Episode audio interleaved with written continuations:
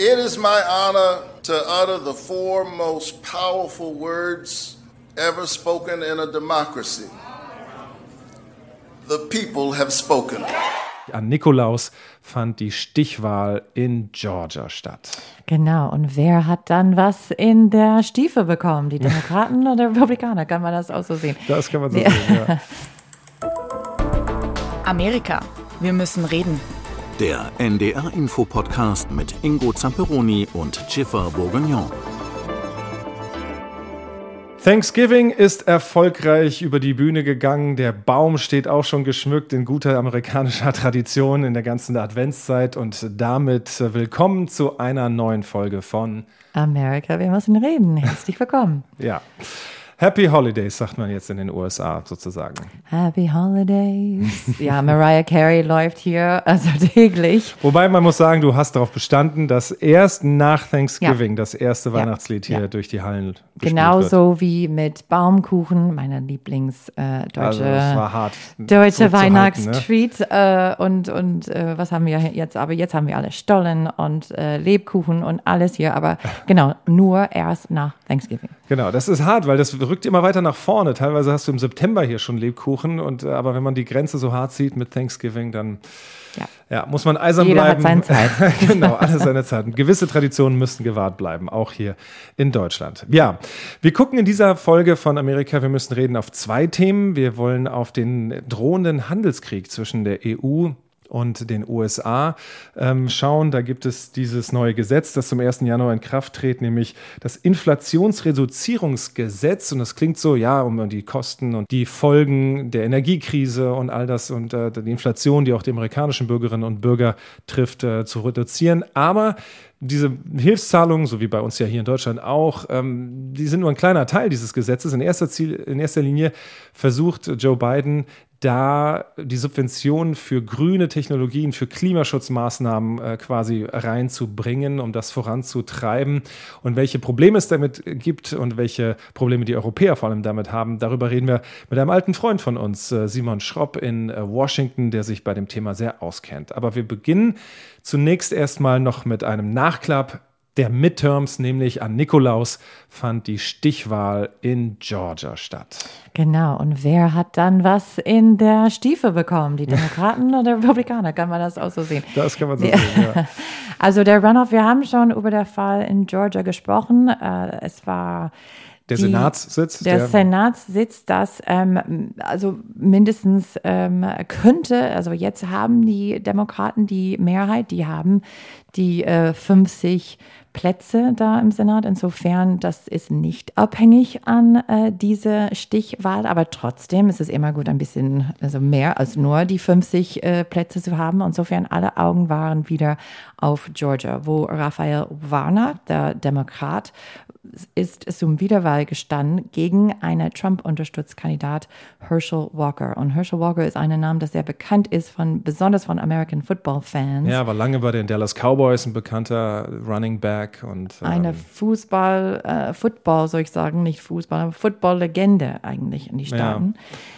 Und äh, aber hat gar nichts äh, zu tun mit Politik, bis äh, Trump hat äh, ihn äh, unterstützt. Und äh, dann kommt raus, dass er hat eine ziemlich problematische also paar Sachen gesagt, getan. Ähm. Ja, mal log er sich einen Uni-Abschluss herbei, dann hat er gesagt, er sei mal FBI-Agent gewesen, dann war er für äh, den Schutz des ungeborenen Lebens und äh, kam dann aber raus, dass er nicht nur drei außereheliche Kinder hat, sondern vor allen Dingen auch einige äh, Frauen gesagt haben, er habe sie zu äh, Abtreibung gezwungen, ähm, das, das belegen konnten. Also da war eine Menge, es rumpelte ganz schön, kann man salopp er war, gesagt. Ähm, wenn man diplomatisch sein will, nicht ein idealer Kandidat, mhm. könnte man sagen. Und ähm, aber es war sehr, sehr eng, das erste Mal, ne, so bei der Midterms mhm. in November und deswegen in Georgia, wenn das niemand äh, eine, eine 50 Prozent Mehrheit hat, dann muss das dann in einen Stichwahl gehen. Und das ist dann passiert. Am äh, Nikolaustag. Und da hat Raphael Warnock, der Demokrat, gewonnen, aber nur mit einer ziemlich knappe... Trotz dieser Sache war es Ja. nach wie vor knapp. Das ist das Interessante. Und deswegen, glaube ich, sind da so zwei Sachen, die man daraus lesen kann. Das eine, du sagtest, ja, ein absoluter, einer von diesen Trump-unterstützten Kandidaten. Es ist, wenn man so will, eine weitere Schlappe, dass das Trump Make America Great Again Motto äh, da so nicht zieht in einem eigentlich historisch, in den letzten Jahren zumindest, sehr roten, sehr republikanischen Staat. Aber in den letzten Jahren ähm, bei verschiedenen Stichwahlen, Senatswahlen, ähm, äh, Georgia came into play für die Demokrats, also, äh, Demokraten. Also es war tatsächlich und jetzt wieder, auch wenn es knapp war und äh, dieser Kandidat auch sehr kontrovers war, Herschel Walker, der Republikaner, aber es zeigt doch, dass da was möglich ist im Süden für die Demokraten, wenn sie auf gewisse Kandidaten setzen. Georgia war, war auf der Bundesstaat, wie man erinnert, wo Trump hat gesagt, ich muss nur 11.700 Wahlsätze für mich Ja. finden. Ähm, Ja, also so, Biden hat es ganz knapp nur gewonnen mit 11.000 Stimmen, wie du sagst, ja, aber gewonnen. Aber die republikanische äh, Staatssekretär hat gesagt, sorry, aber Die finden wir nicht unterm gucken, Tisch. aber das gibt nicht. Also insofern, ähm, ich glaube auch Trump, äh, er, es war vielleicht irgendwas persönlich für ihn. Er wollte, Mhm. er wollte Georgia wieder gewinnen und das hat er nicht geschafft, äh, wie mit anderen Swing States wie Pennsylvania, wie Arizona und das ist dann äh, nach äh, er vor letzte Woche seine seine seine ähm, Candidacy, Keine sein- Kandidatur für die Präsidentschaft. Ja, es war ein weiterer Kratzer im Lack, muss das man sagen. war noch eine, genau, so dass er vielleicht nicht der König mache, wie er ähm, sein war in die letzte Mhm. Zeit äh, noch ist. Also er hat noch auf jeden Fall eine, eine Menge Macht in der Republikanischen Partei. Er hat neulich auf Truth Social seine, seine äh, Network geschrieben, dass, äh, ja, naja, dass, dass wenn es gibt so einen Wahlbetrug wie in 2020, dann vielleicht ähm, muss man der Verfassung, der US-Verfassung auch ähm, äh, einfach rausschmeißen. Und kein Republikaner hat dann irgendwas dazu gesagt. Wenn das ein das anderer, jeder andere Kandidat wäre, also da, das, das äh, wird nie fliegen, wie wir sagen. Das, das kann nicht sein. Das kann niemand. Wobei, das ist jetzt fast schon äh, von der Kategorie, das ist selbst den Republikanern jetzt zu viel, die ihn eigentlich unterstützen, oder? Äh, das, äh, na, so, ich glaube auch, dass wir haben schon darüber gesprochen. Es gab nach der Midterm-Wahl besonders der Erfolg von Ron DeSantis. Ich glaube, der Gouverneur in Florida. Wie mein Vater und so viele andere Republikaner, die würden so gerne für Ron DeSantis in 2024 wählen. Die würden so gerne jemand anders als Trump ähm, sehen, als der republikanische äh, äh, Nominee, der, der Kandidat. Aber ob jemand das schaffen kann gegen Trump. Und es hat auch so viel zu tun mit, wie viel andere Republikaner ähm, werfen ihr Hut im Ring Ja, und ähm, wer das kriegt. Also wie wir gesehen haben, wenn das Trump äh, tatsächlich, wenn er tatsächlich die Nominierung kriegt, dann, ich glaube, also die würden ihm wieder unterstützen. Ja, na gut, bis dahin läuft, fließt noch viel Wasser den Potomac runter, wie man in Washington sagt. Ähm, aber ich fand es trotzdem eben interessant. Also zwei Dinge da. Das eine eben, dass ein weiterer Kratzer im Lack von Trump, auch wenn das jetzt nicht viel heißen mag. Und aber eben auch, dass Georgia tatsächlich interessant wird für die Demokraten, die sehr viel investiert haben. Äh, Ex-Präsident Obama. Barack Obama war in den Wochen vor der Stichwahl äh, viel unterwegs, hat da viel campaigned. Ein Ähm, Star-studded, ja, äh, die, also- die größte Name in der Demokratischen Partei waren, waren alle da, außer Biden, weil der nicht so beliebt ist insgesamt, seine Werte, deswegen hat er sich da auch zurückgehalten. Genau. Aber grundsätzlich hat man gesehen, wenn man da viel Voter Registration macht, also viele Wählerschichten anzapft, mobilisiert, zum Wählen bringt, dann ist da was möglich. Das hat jetzt gut geklappt in, in Georgia und das ist, da macht man sich, glaube ich, auch so ein paar Notizen für 2024. Die Republikaner meinst du, weil das war bis jetzt, das war der große Rede von Trump, dass es gab Wahlbetrug und das hat auch zu tun mit Mail-in-Voting, mit Frühwählen, mit, mit äh, Postwählen. Und jetzt sagen viele in der Republikanischen Partei, hey, das geht nicht mehr. Also wir müssen auch Teil von dieser Frühwählen sein, Mhm. weil sonst kommen wir an und wir können nicht so viele ähm, Generieren am zusammen Tag, ja. generieren, wie äh, an, in einen Tag, wie die Demokraten geschafft haben in, in ein paar Wochen vor. durch, durch die Briefwahl Ja, vorab und ja, so. insofern, Trump sagt das nicht. Er sagt immer noch, dass äh, Briefwahl hat, äh, geht direkt zum Wahlbetrug. Aber die Republikanische Partei ähm, sieht aus wie die haben eine andere Strategie überlegt für die nächste. Ja, die müssen Jahre. sich was überlegen, denn sonst ist Georgia wieder in zwei Jahren, äh, geht es wieder an die Demokraten. Und das ist, glaube ich, also die einen haben da Hoffnung geschöpft und die anderen sehen da ihre Fälle davon fließen, äh, schwimmen meine ich. Und äh, insofern, das fand ich das Interessante an dieser, speziell dieser Stichwahl, weil der Süden sonst eigentlich eher ziemlich äh, in, republikanisch in roter Hand ist, sozusagen.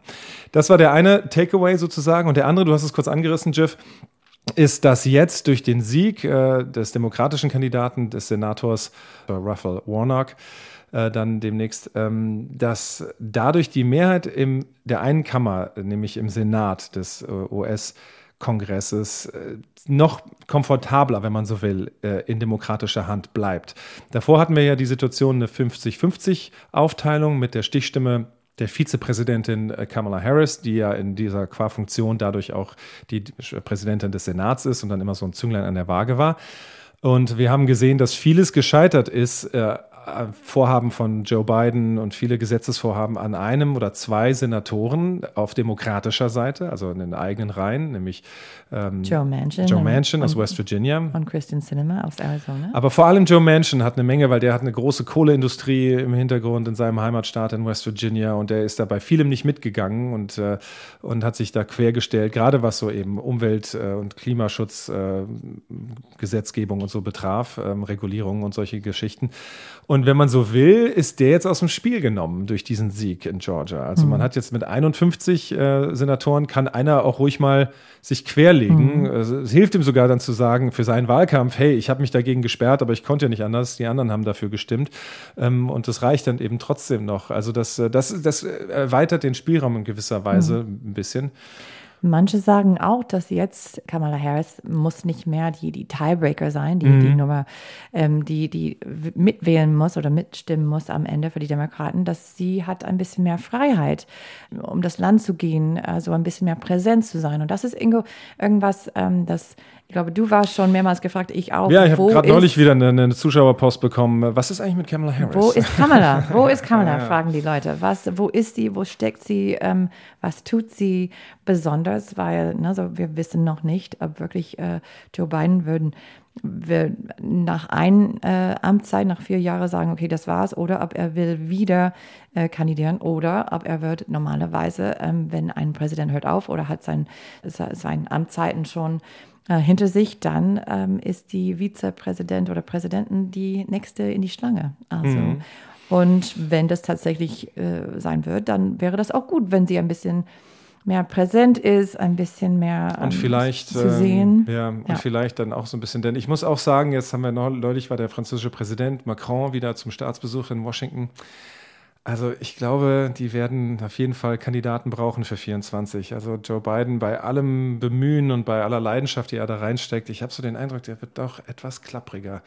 Also ich glaube, also er musste ja bis zu den Midterms musste er sagen, er wird wieder antreten und er wird es auch noch eine Weile sagen, aber I don't see it. Also, er hat ähm, auch gesagt, dass er wird dann, ähm, verbringt äh, Thanksgiving immer mit seiner Familie in, in Massachusetts und da wird er mit seiner Familie zusammen diskutieren. Er ist auch kurz vor Thanksgiving 80 geworden. Richtig, genau. Ähm, Happy Birthday, Mr. Happy President. Birthday. ähm, und, und dann äh, sagt er, ja, ich überlege, was ja, ich tun. Das ja, ist noch nicht 100% sicher, sicher, wie du gesagt hast. Also bis zum Midterms muss er sagen, das ist ja klar. Ja. Aber wir würden wahrscheinlich also in die nächste in die kommende Zeit ähm, mehr erfahren. Auf jeden Fall ermöglicht ihm der Sieg der Demokraten in dieser Stichwahl um den Senatssitz in Georgia äh, wieder ein bisschen mehr Spielraum und äh, da die Mehrheit im Repräsentantenhaus ist ja ein Hauch dünn, das sind glaube ich nur vier oder fünf Sitze. Ähm, ein Sitz wird immer noch ausgezählt, was ich überhaupt nicht verstehen kann, weil mittlerweile ist echt ein bisschen Zeit ins Land gegangen.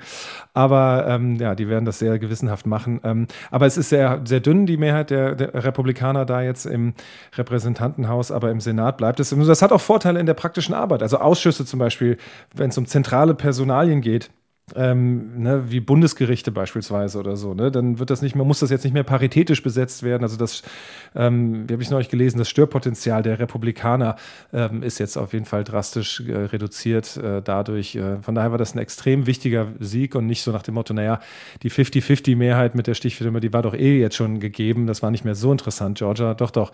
Ich glaube, dass, äh, dass das äh, für die Demokraten auf jeden Fall und für den Präsidenten ein, ein wichtiger äh, Sieg war und das hat ihm so ein bisschen Bein Beinfreiheit geben. Ich meine, wir haben zum Beispiel, wenn jetzt wieder ein Bundes, äh, am Supreme Court, ein Richter, wir haben es erlebt, Mitch McConnell, als der Mehrheitsführer war, und die Republikaner die Mehrheit hatten in den letzten Obama-Jahren, hat er einfach die Nachbesetzung einer Stelle so lange blockiert, mhm. bis dann Trump gewonnen ja. hatte. Und dann hat er gesagt, okay, jetzt können wir uns einen Nachfolger äh, suchen. Und dann ja. wurde es ein mit, konservativer. Genau, mit dem Ergebnis des drei Richter sind dann durchgegangen genau, in genau. der Trump. Aber da, da war es halt dieser eine Posten. Das kann einfach, das konnte der blockieren. Die Macht hat mhm. er durch die Mehrheit im Senat. Und das sind so Positionen, die jetzt noch, noch deutlicher eben die Demokraten, äh, auch wenn natürlich Gesetzgebung jetzt auch äh, und, und, und Ausschüsse im Repräsentantenhaus die Republikaner jetzt natürlich andere Möglichkeiten haben. Also es, es wird schon schwieriger für Biden. Ja, es ist nur eine knappe äh, Mehrheit, dass die haben im Senat, muss man ja. erinnern. Manche Gut, Sachen braucht man keine, also mehr als nur äh, eine Stimmt, 51. Du brauchst eine ähm, Zweidrittelmehrheit und solche Dinge in manchen äh, Angelegenheiten. Ja. ja. aber naja, insofern äh, wollten wir da noch mal einmal drauf gucken auf Georgia. So, und damit kommen wir zu dem anderen großen Thema, das in den vergangenen Wochen immer so ein bisschen unterschwellig da auf der Tagesordnung war und dann immer wieder ein bisschen in den Hintergrund gedrängt wurde durch die Aktualität, aber was ein ziemlich handfester Streit zwischen Europa, der EU und den Vereinigten Staaten ähm, ja, heraufbeschwören kann und so ein bisschen droht. Und manche reden sogar von einem Handelskrieg. Und dafür äh, laden wir jetzt hier in unseren Podcast jemanden ein, der sich damit viel besser auskennt als wir beide gemeinsam. Nämlich äh, Simon Schropp, ein äh, Freund von uns, der in Washington, D.C. lebt und dort einen Lehrauftrag für Handelspolitik an der George Washington University hat und insofern prädestiniert ist dafür. Hallo Simon, willkommen an Bord. Hallo ihr zwei. Vielleicht ganz kurz, uh, you go way back, Jeff und Simon, ihr habt zusammen studiert vor, vor vielen, vielen Jahren. Ne? Also insofern. Viele, so viele Jahre, ne? ja. Jeff ist, Jeff ist, nicht, ist nicht gealtert seitdem. Deswegen das musst du sagen. Fühlt sich das wie gestern an. Das musst du sagen, ja. Okay, vielen Dank. Für die Kompliment stimmt nicht, aber Dankeschön trotzdem. Genau. Ähm, und damals hattet ihr, wenn man so will, auch ein bisschen an der Columbia University mit Handelsrecht und Handelsfragen auch zu tun, an der School of International Public Affairs. Und, ähm, Aber Simon ist, hat dann weiter studiert äh, und hat dann seine Doktorarbeit gemacht. Äh, insofern er ist vielmehr ein Expert okay. in diese Themen und deswegen wollten wir ihn äh, heute einladen. Alles klar. So, äh, jetzt haben wir erklärt, warum du qualifiziert bist, darüber zu reden. Äh, Simon, es geht um einen Handelsstreit zwischen den USA und Europa und die EU befürchtet dabei Wettbewerbsnachteile. Und das Ganze hat begonnen mit dem sogenannten Inflation Reduction Act. Äh, das ist das große Gesetzespaket, das Präsident Biden äh, durch den Kongress gebracht hat. Und äh, der heißt zwar Inflationsreduzierungsgesetz, aber in erster Linie geht es um ja, um Green äh, Energy und Green Development, um, um eine Menge Klimaschutzmaßnahmen. Vielleicht kannst du das mal kurz skizzieren, was da der, der, die großen, groben Pfeiler sind. Ja, äh, die, die groben Pfeiler sind, das ist ein, ein, ein, ein Subventionspaket von 370 Milliarden äh, Dollar ist, die in diesem, in diesem äh, äh Inflation Reduction Act stehen. Ähm, und viele von diesen äh, Subventionen, also Zuschüsse für die heimische Wirtschaft, äh, gehen in solche Sachen wie ähm, alternative Energien, Windkraft, Solarkraft ähm, und äh, elektrische Autos, ähm, Electronic Vehicles, ähm, die äh, bezuschusst werden sollen und der Kauf von Elekt äh, Electronic Vehicles, elektronischen Autos soll äh, bezuschusst werden im, im größeren Stil. Und nur als Beispiel äh, dafür, äh, was die EU aufgebracht hat in letzter Zeit. Ähm, eine Passage in diesem, in diesem Inflation Reduction Act ist, dass, äh, dass es nur Zuschüsse für den Kauf von Elektroautos äh, geben soll, ähm, die zu einem Großteil in den, in den USA produziert worden sind und auch die Batterietechnik aus den USA oder größtenteils aus den USA kommt. Was natürlich dann die europäischen elektronischen Elektroautos äh, größtenteils ausschließen, auslösen würde. Und das stößt natürlich sowohl bei den äh, Franzosen, den Italienern und, den, und den, vor allem den Deutschen auf, auf großen Widerwillen. Ähm, das, das Thema Subvention zwischen den beiden Blocks, zwischen den beiden ähm, äh, Handelsblöcken, ähm, hat, hat ja natürlich schon auch ein bisschen Geschichte. Vielleicht erinnert sich der eine oder andere an den Handelskrieg oder Subventionskrieg über äh, Flugzeuge, die zwischen Airbus und Boeing äh, bestanden hat und die ein, äh, der größte Fall vor dem vor der äh, Welthandelsorganisation WTO waren und der jetzt erst dieser Handelsstreit jetzt erst beigelegt wurde, nachdem sowohl die EU als auch die USA ihren Fall äh, gewonnen haben und bewiesen haben, dass beide Seiten Subventionen, und zwar in diesem Fall also WTO inkonsistente Subventionen äh, gegeben haben an, an die an jeweiligen an, den, an die jeweilige Luftfahrtindustrie.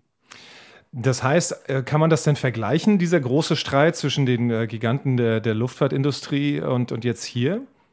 Ja, nur insofern, als die äh, EU ja bekräftigt hat, dass wenn die USA ihren Approach nicht ändern, was eben die Subventionierung von grünen Energien betrifft, dann würden die, EU, die Europäer auch in die Tasche greifen ähm, und ihrerseits grüne Industrien äh, bezuschussen. Übrigens ist, ist, sind Zuschusssubventionen grundsätzlich nicht handelswidrig. Es gibt solche Subventionen oder das Design von manchen Subventionen ist dann einfach so, dass es vor dem WTO-Recht äh, inkonsistent ist. Ob die jeweiligen Subventionen völkerrechtlich oder handelsrechtlich ähm, widerrechtlich sind oder nicht, das lasse ich mal auf eine Seite gestellt. Fakt ist, dass Subventionen äh, natürlich in, in, das, in den Handel, in den Welthandel, in den freien Welthandel äh, eingreifen und natürlich von den anderen Produzenten immer relativ kritisch gesehen werden. Ja, deswegen war auch der französische Präsident Emmanuel Macron, der Staatsbesuch war vergangene Woche in Washington, hat diese Subventionen, die da jetzt im Raum stehen für die US-grüne äh, Industrie, als super aggressiv bezeichnet und hat das als großes Problem hingesetzt. Aber es hat dann wirklich auch Konsequenzen, wenn man sich überlegt, der Elektrobauer, Autobauer Tesla, der wegen dieser Pläne eventuell seine Batteriefabrik im brandenburgischen Grünheide überdenken möchte und vielleicht doch wieder in die USA damit zieht, weil da eben einfach die besseren Bedingungen gibt, dann sieht man, was das für einen Hebel haben kann. Aber Simon, was ist das genau, was die Europäer ähm, dagegen sind? So wie ich das verstanden habe, diese IRA, the ähm, Inflation Reduction Act. Also ein Problem war, ähm, dass die, die Arbeiter in die Firmen. Also viele von den europäischen Produ Produ also, äh, ähm, Autofirmen wollen auch bauen diese Autos in den USA. Und das Problem war, dass die Arbeiter mussten dann in eine Union sein. Eine, eine, Gewerkschaft. Eine Gewerkschaft. Und dann hat Biden gesagt, okay, das, das können wir weglassen. Und das macht es auch leichter, weil also er versucht dann mit den Europäern zu handeln. Ist das so? Und, und wenn das so ist, dann, dann ähm, was sind die anderen Probleme? Ja, also man, man sieht, man sieht daran schon, dass beim Staatsbesuch von, von Macron, dass die, dass die Position von den Amerikanern jetzt nicht so hart ist wie zuerst angenommen ähm, und dass, dass sich Biden auch durchaus bereit zeigt, ähm, an diesem, an diesem Subventionspaket zu schrauben und dann wahrscheinlich vor allem am Subventionsdesign zu schrauben. Wie die Details jetzt genau sind, weiß ich auch nicht. Ähm, aber der Fakt allein, dass er bereit ist, äh, Veränderungen vorzunehmen, zeigt mir, dass von einem Handelskrieg hier nicht, nicht zu sprechen ist, ehrlich gesagt. Ich glaube, die beiden Seiten werden, werden sich, äh, werden, werden sich einig werden, äh, auf die eine oder andere Weise und das Ganze zu, zum Wohlwollen beider Seiten lösen. Ich, ich würde mal sagen, aus drei Gründen. Äh, Grund Nummer eins, ein Subventionskrieg hilft niemanden. Äh, ein Subventionskrieg zerstört die Weltmarktpreise. Für die, ist also für Konsumenten gut, aber für die Hersteller, die sich gegenseitig ähm, überbieten mit Subventionen, ist, ist da eigentlich nichts drin, außer niedrigere Weltmarktpreise, die eigentlich keiner will. Also ein aggressives Subventionieren von beiden Seiten hilft eigentlich niemandem. Das, das weiß man seit, äh, zumindest seit dem Airbus-Boeing-Streit. Ähm, äh, zweiter Grund ist, äh, die beiden Seiten brauchen sich einfach zurzeit. Das ist wahrscheinlich relativ klar, wenn man sich die, die äh, Sanktionen gegen Russland anschaut. Ähm, wenn man äh, sich anschaut, wie äh, die beiden Seiten äh, Problemat Probleme haben mit, mit China und gewissen Policies, die, die, die China hat im, im, im Welthandel. Also da geht es um, um Patent- und Urheberrecht. Was, was China betrifft, brauchen die beiden sich äh, auch. Und das dritte ist natürlich, wenn es, wenn man sich diesen Inflation Reduction Act anschaut, ähm, der ja, wie der Ingo gesagt hat, eigentlich überhaupt nicht um Inflation geht, sondern eigentlich um grüne Technologien.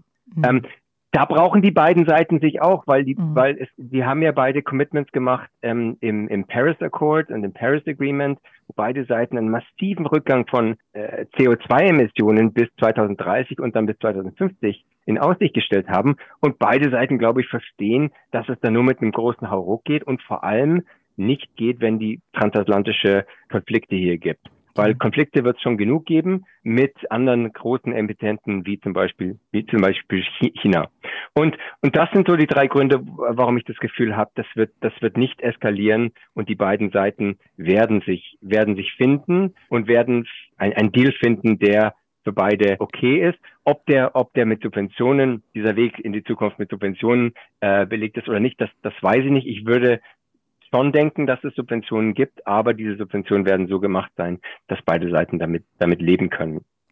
Genau, aber alle profitieren, wenn in den USA mehr umweltfreundlich ist. Also Biden und die Demokraten besonders haben eine schwierige Zeit manchmal mit manchen Republikaner, die ähm, glauben nicht, dass Klimawandel ähm, existiert, ehrlich gesagt.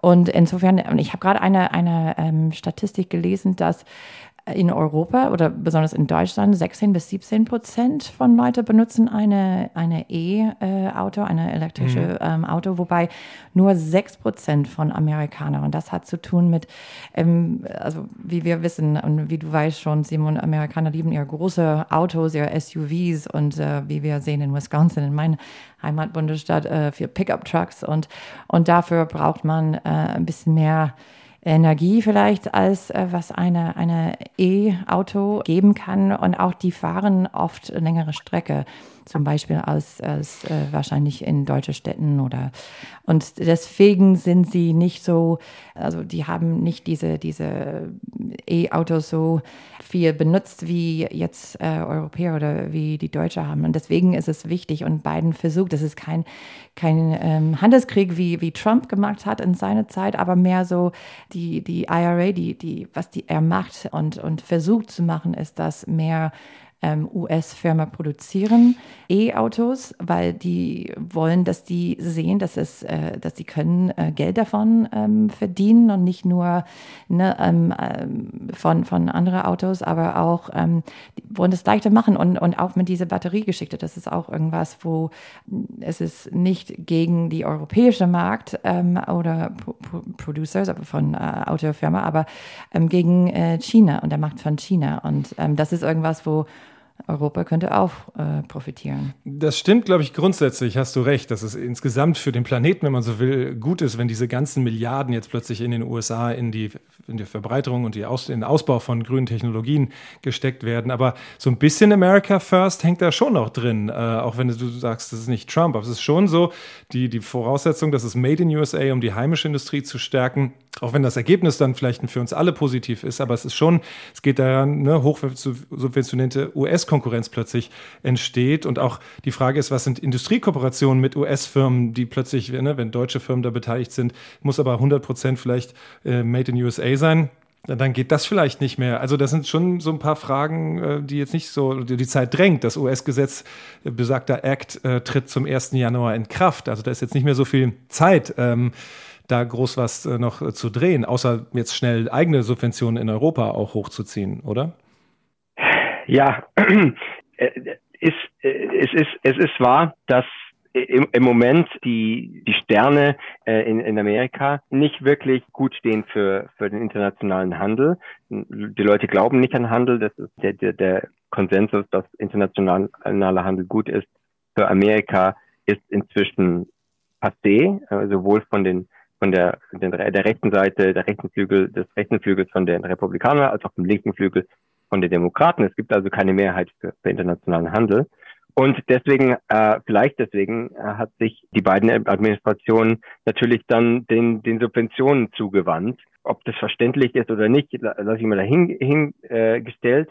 ähm, aber wie, wie, wie gesagt, Subventionen kann man ja so designen, dass sie im Einklang sind, sind mit internationalem Recht. So neu ist jetzt die die äh, Fragestellung auch wieder nicht jetzt okay jetzt sind es Elektroautos und grüne grüne Energien.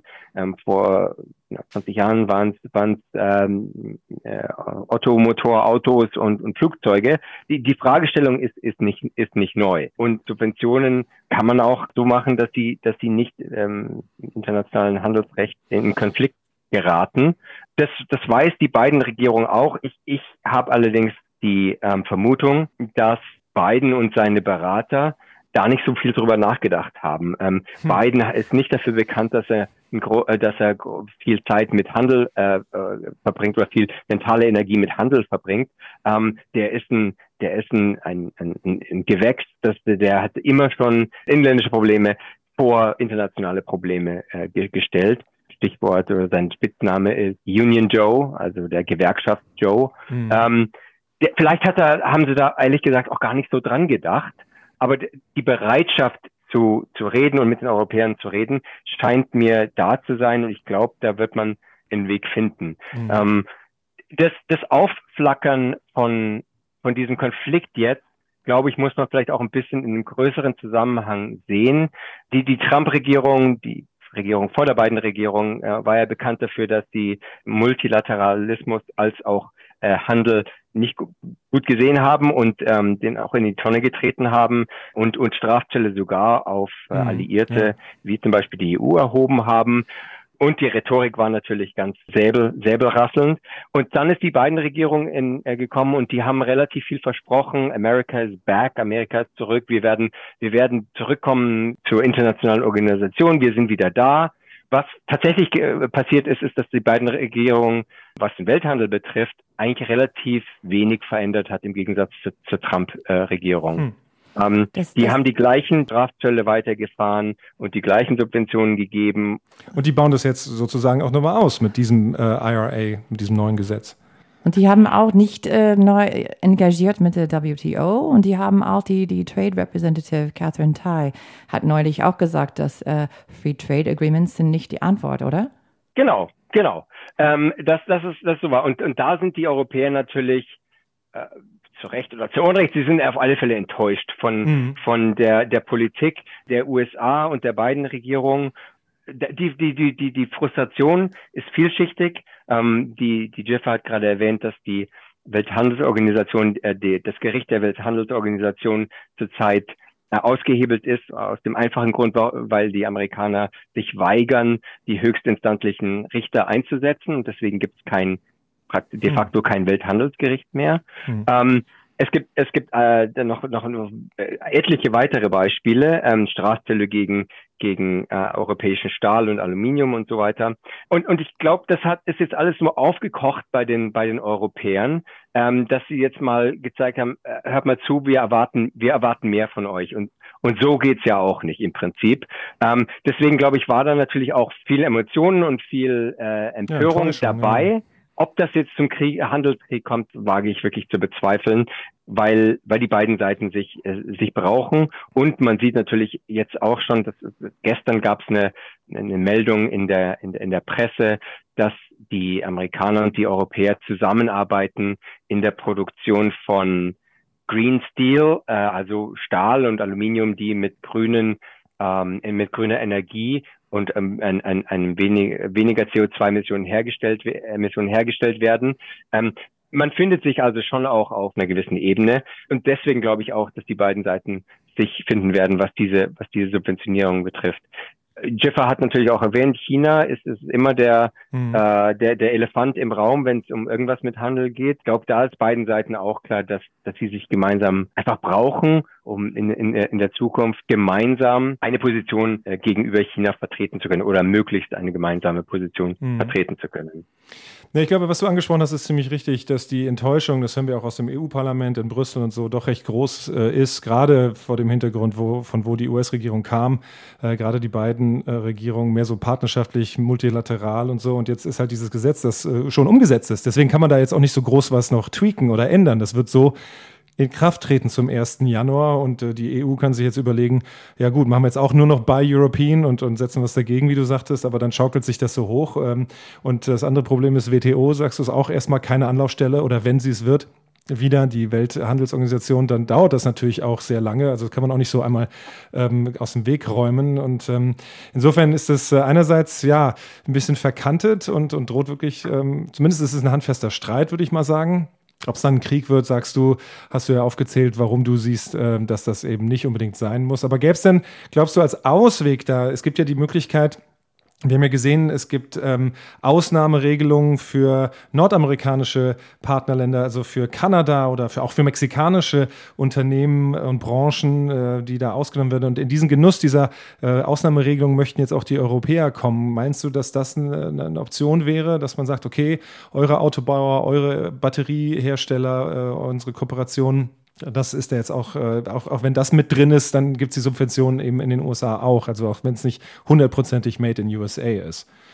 Könnte das eine Ja, Ausweg ich, sein? ich glaube, ich glaube, das ist, das ist tatsächlich eine Möglichkeit. So, solche solche ähm, Gesetze lassen in der Regel der, der Administration, der Exekutive relativ viel Freiraum. Mhm. Unter den Gesetzen gibt es noch äh, Verordnungen, Regulations und so weiter.